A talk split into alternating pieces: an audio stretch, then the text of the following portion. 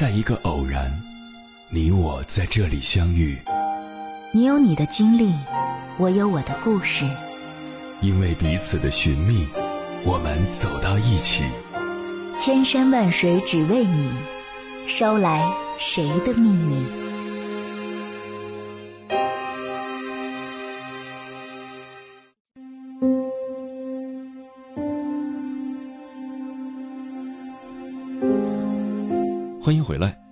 夜行者，这里是正在直播的中国交通广播心灵夜话栏目《千山万水只为你》，深夜不孤单，我是迎波，我要以黑夜为翅膀，带你在电波中自在飞翔。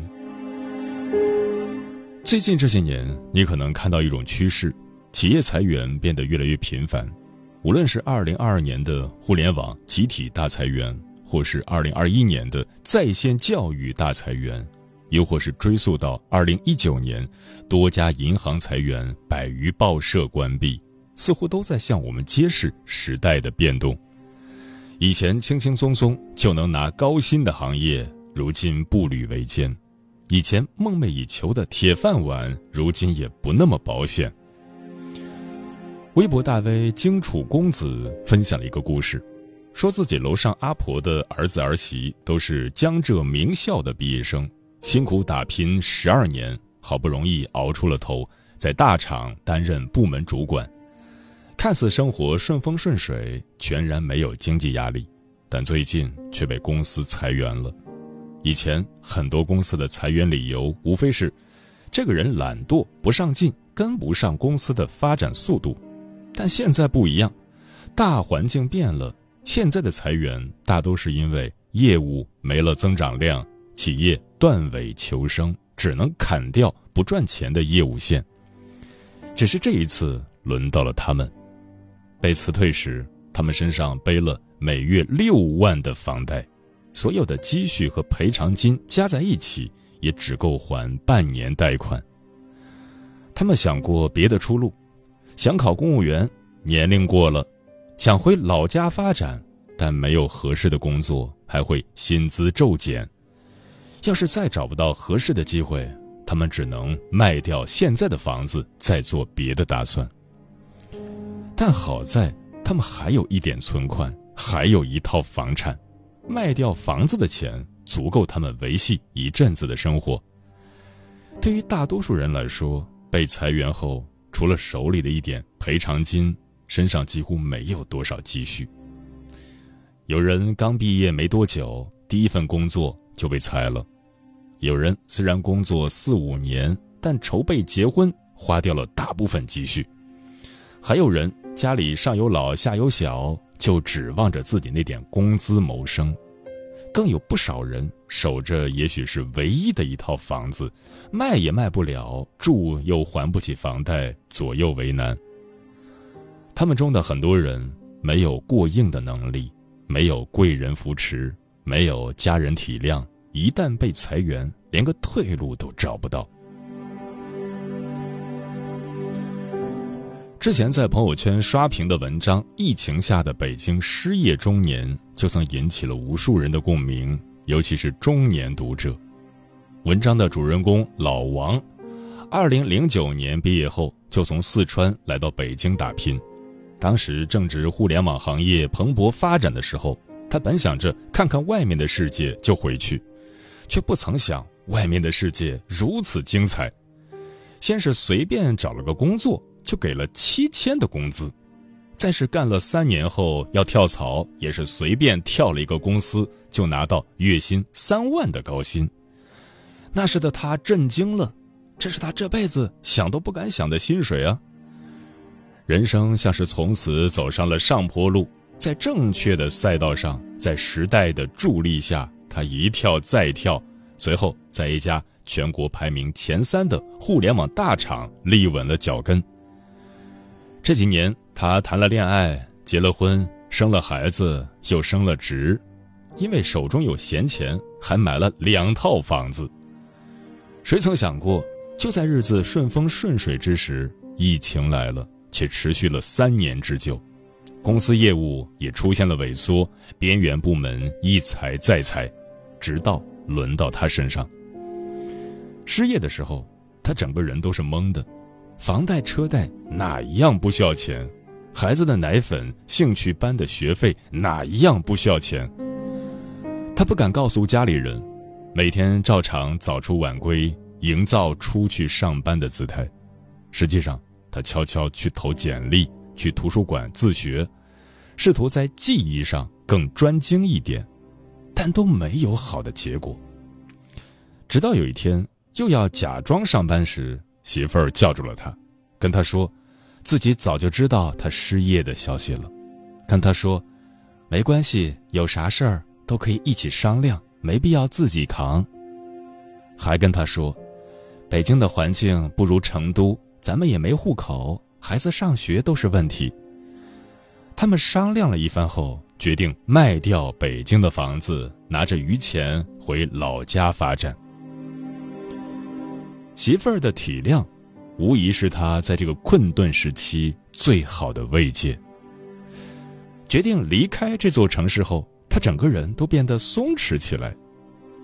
在文章最后，老王说：“以前觉得自己怎么有勇气离开呢？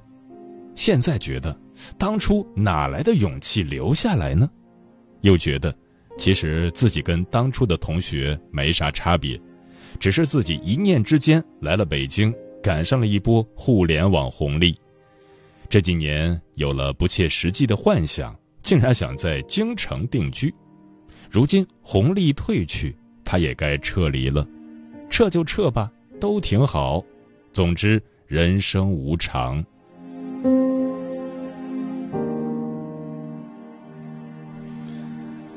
坦白讲，我很欣赏老王的这种态度。人生这一路充满了不确定性，谁都不敢保证明天和意外哪一个先到来。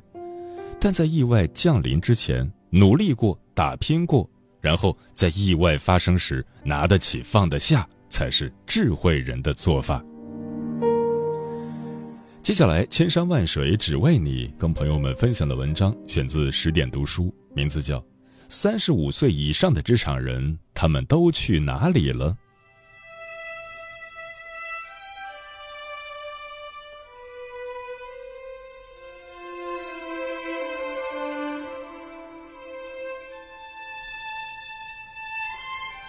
三十五岁似乎是一个分水岭，每个人刚入职场时，可能都会畅想三十五岁以后的职业场景。事实上，三十五岁之前，职业市场限制确实更少，机会更多，每个人似乎都意气风发；而三十五岁之后的职场如履薄冰，每个人都战战兢兢，担心一有风吹草动，自己就成为公司放弃的对象。所以，经常会看见三十五岁大厂员工被公司找各种理由毕业，招聘启事里明确写着招收三十五岁以下的员工，让人不由得发出疑问：三十五岁以上的职场人，他们都去哪里了？我们找到了几位三十五加的职场人，请他们聊了聊他们三十五岁之后的工作经历，希望能给大家一些启发。胡峰，四十岁，宜家销售。失业之前，胡峰在国内头部互联网大厂携程、阿里都待过，也有着创业公司工作的经历。这些工作有一个共同的特点：社会评价高，工资也比一般的工作高出不少。身强力壮之时，他是实现了好工作自由的。他说。我是运气好，踩中了时代的风口，才搭上了高薪的便车。拥有这样的职业经历和待遇的人，通常都被认为是高技能人才，拿的是更硬的铁饭碗。然而，即使如此，胡峰也没有逃过中年失业的命运。在长达一年的失业时间里，他的简历一直挂在求职网站，可前来问询的 HR 少之又少。前几年经常被猎头骚扰的情况一去不返。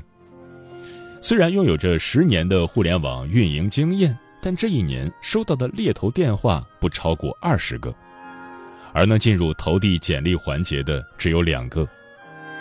他苦笑地调侃自己：中年失业有点冷。说不失落肯定是假的。当别人问他做什么工作时，他都会用一句“在家办公”搪塞过去。所幸他并没有因此一路颓废下去。失去工作的这一年，他主动当起了家庭主妇，每天负责照顾女儿和妻子的饮食起居。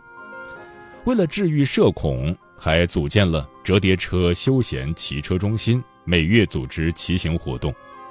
突然拥有了大段可支配的时间，他便带女儿去大理住了很长时间，认识了很多新朋友，也改变了自己一贯的看法。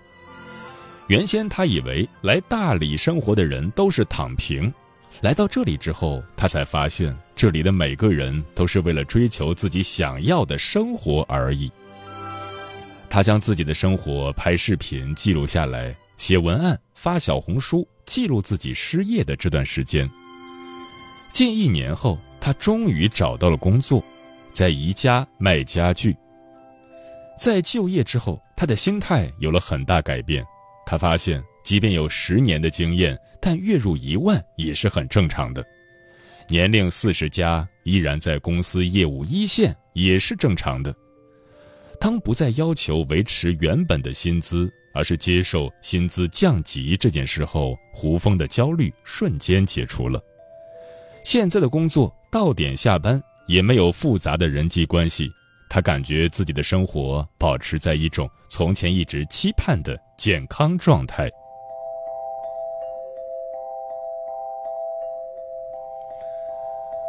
李大力，三十六岁，健康行业从业者。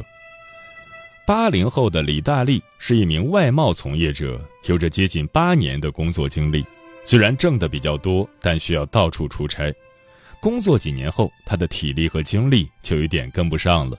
再加上实在不想在职场内卷，李大力渐渐有了换行业的想法。期间，他尝试了几种工作，可由于各种原因都没有坚持太久。这几年，健康行业和养老行业发展，再加上老龄化的趋势不可逆转，李大力觉得这是个新兴行业且有发展前景，便不顾家人的反对，做了一名社区助浴师。在家人看来，这是一个服务别人的行业，说出去很不体面。可李大力并不这么认为，他一直都记得他的一位顾客江爷爷。江爷爷生活在一个老小区，走路不小心摔断了一条腿，现在出行都要坐轮椅，生活无法自理。李大力第一次到他家的时候，老人已经两个月没有洗澡了。这可是在夏天，身体有多难受，可想而知。面对外人疑问的眼神，江爷爷都是说：“孩子工作太忙了，这两个月都出差呢。”理由可能是真的，而无奈和无助也一样是真的。李大力的工作流程是这样的：先在专用浴槽内储水后，将老人移动到浴槽内进行泡浴、洗头、搓澡。在沐浴前后还要各测量一次血压、体温，很细致也很耐心。帮老人洗完澡后，他们通常都很感激，他们得到的不只是服务，还有尊重和温暖。看着老人洗完澡浑身舒爽的样子，李大力也觉得自己的工作很有价值。最近一年，行业需求大爆发。李大力不仅找到了很多志同道合的伙伴，还成立了自己的小团队，专门为老人的不同需求提供服务。曾经他在自己的外贸岗位做了八年，晋升无望，觉得职业生涯到头了。可是路从来就不只有一条，选项也不只有做和不做。当你换了条路试试时，或许会发现这条路别有洞天，大有可为。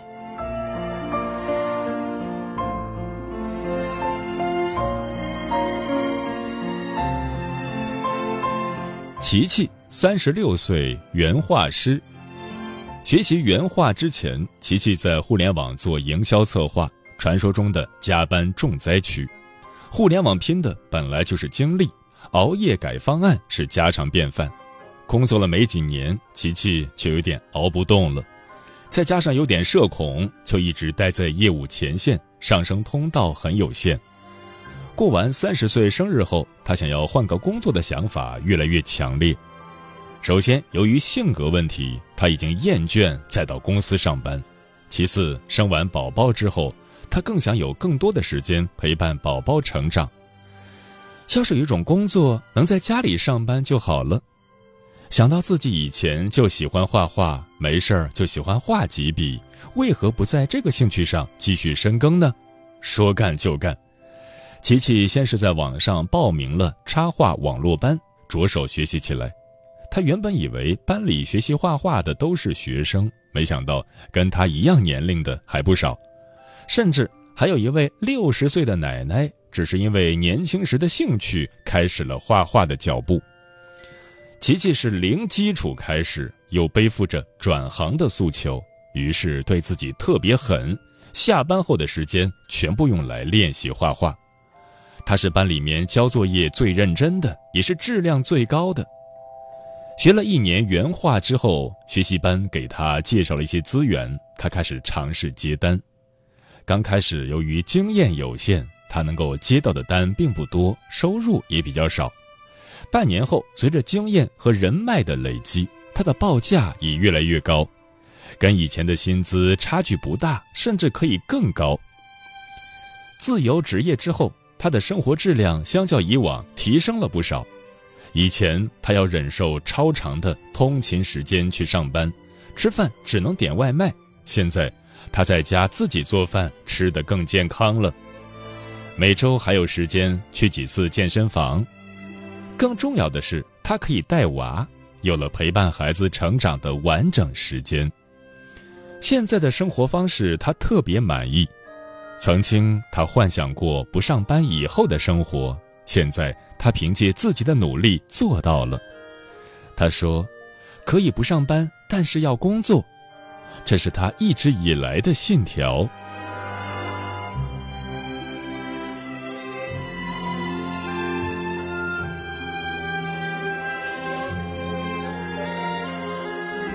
文文三十五岁，公务员。文文是在三十三岁那年决定去考编，上班八年，他已经厌倦了职场里的尔虞我诈，再加上这几年公司效益日落西山，他有一种巨大的不安全感。他担心公司有一天黄了，自己该怎么办？自己已经三十多岁，已经不想再去新的公司认识新的人，被挑选，被评判。编制的稳定感在他眼里散发着强烈吸引的光。我想考编，趁着最后的年龄关卡。当文文将自己的想法告诉丈夫的时候，丈夫表示不理解：“你是不知道现在考公面临的竞争有多恶劣，现在去考编，你评估过自己的记忆力吗？”然而这些都没有动摇文文的决定。文文开始买书、打印资料，辞掉了之前的工作，专心在家备考。他告诉家里人，给自己一年时间，如果考不上，他再另谋出路。为了提升成功率，他还报了一个为期十二天的辅导班。所幸，当家人看到他心意坚决，转而开始支持他。母亲从家里过来照顾他的生活，帮忙做饭和做家务、带孩子。文文这段时间被照顾的，好像回到了上学时期。文文的备考目标是周边几个城市的岗位，选项多几个也能够多一些成功的几率。三十岁之后，他对自己有了清晰的认知，他不是那种怀抱远大理想的人。现在，他对自己的唯一要求就是上岸。如果真的能考上，我就当个踏踏实实干活的人。终于年末，文文进入了林市一个编制的复试，他特地请了专业的老师培训，准备的很充分。当看到成绩出来的时候，文文知道自己这一年没有白费。三十四岁，在职业生涯的末尾，他终于上岸了。文文松了一口气，工作的尽头，他到达了体制。他觉得。自己的人生有了一种坚实的落处，以后他只要干好手里的活儿就好了，失业的恐慌大大减少了。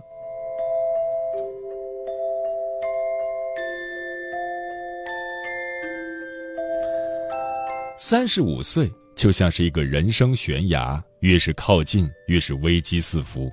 没有人知道悬崖那边是什么，是陡然开阔，还是万丈深渊。另外，对于很多人来说，生活也不是一直登山，年纪越大登得越高，而是有顶峰也有低谷。只有明白这个道理，才能在下山的时候不辜负沿途的风景。作家李娜曾讲过一个故事：夏天的时候，她回到老家看爸妈，他们刚搬进新房子。相比现在高昂的房价，那套房子只有十几万，是在废弃矿区。有一天工作结束，他下楼去喝牛肉汤。当一口烧饼、一口牛肉汤下肚，他豁然开朗。如果我始终没有成功，也没什么大不了的。回到家乡，住十几万的房子，吃一碗牛肉汤，也能快快乐乐过日子。我为了逃离家乡，奋斗了很多年。但是如果一切回到原点，我也能快乐的接受了。真正让人安心的，不是拥有多少财富或者高大上的那些精致的东西，而是生活的底线。你知道，最差也就这样了。无论怎样，都要好好生活呀。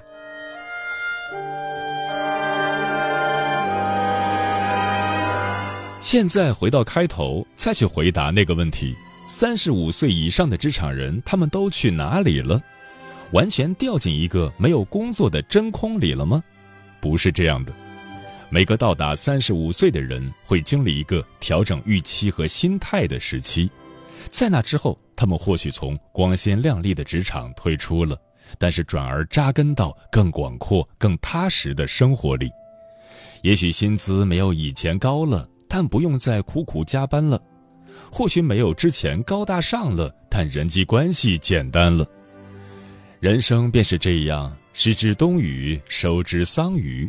只要你保持努力，保持对生活的热情，保持对周围人的善意，总会在柳暗处见花明。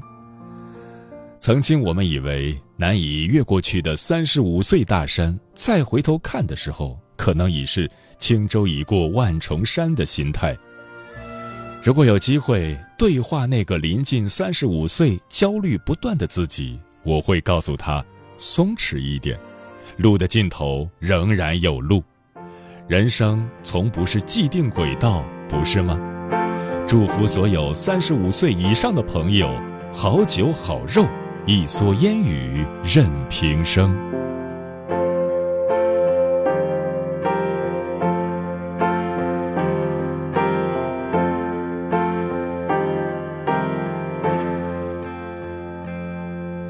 散步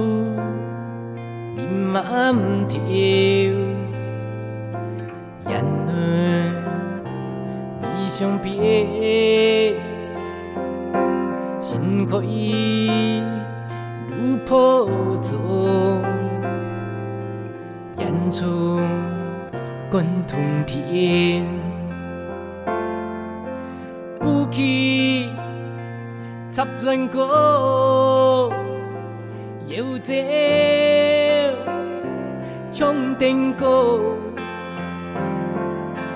Hẳn hữu nhi nhã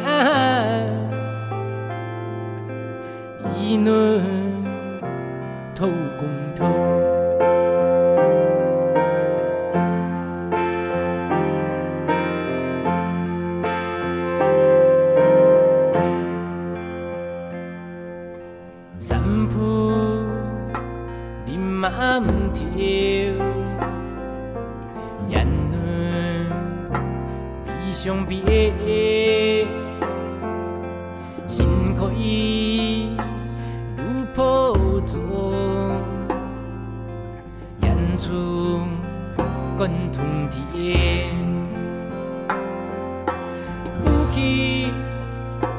唱定歌，还有你，唔呀，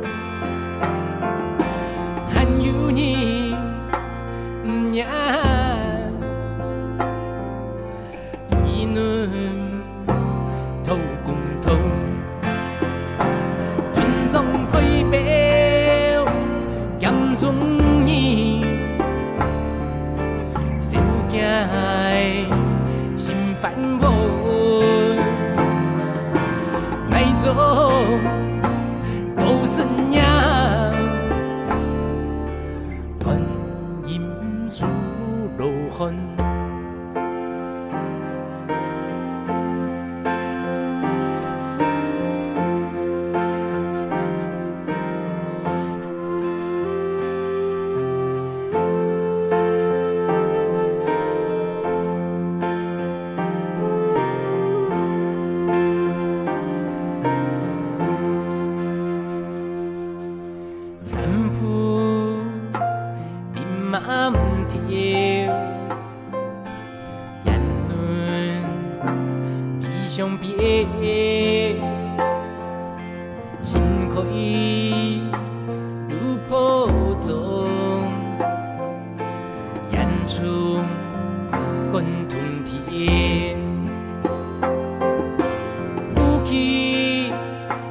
插进歌，要这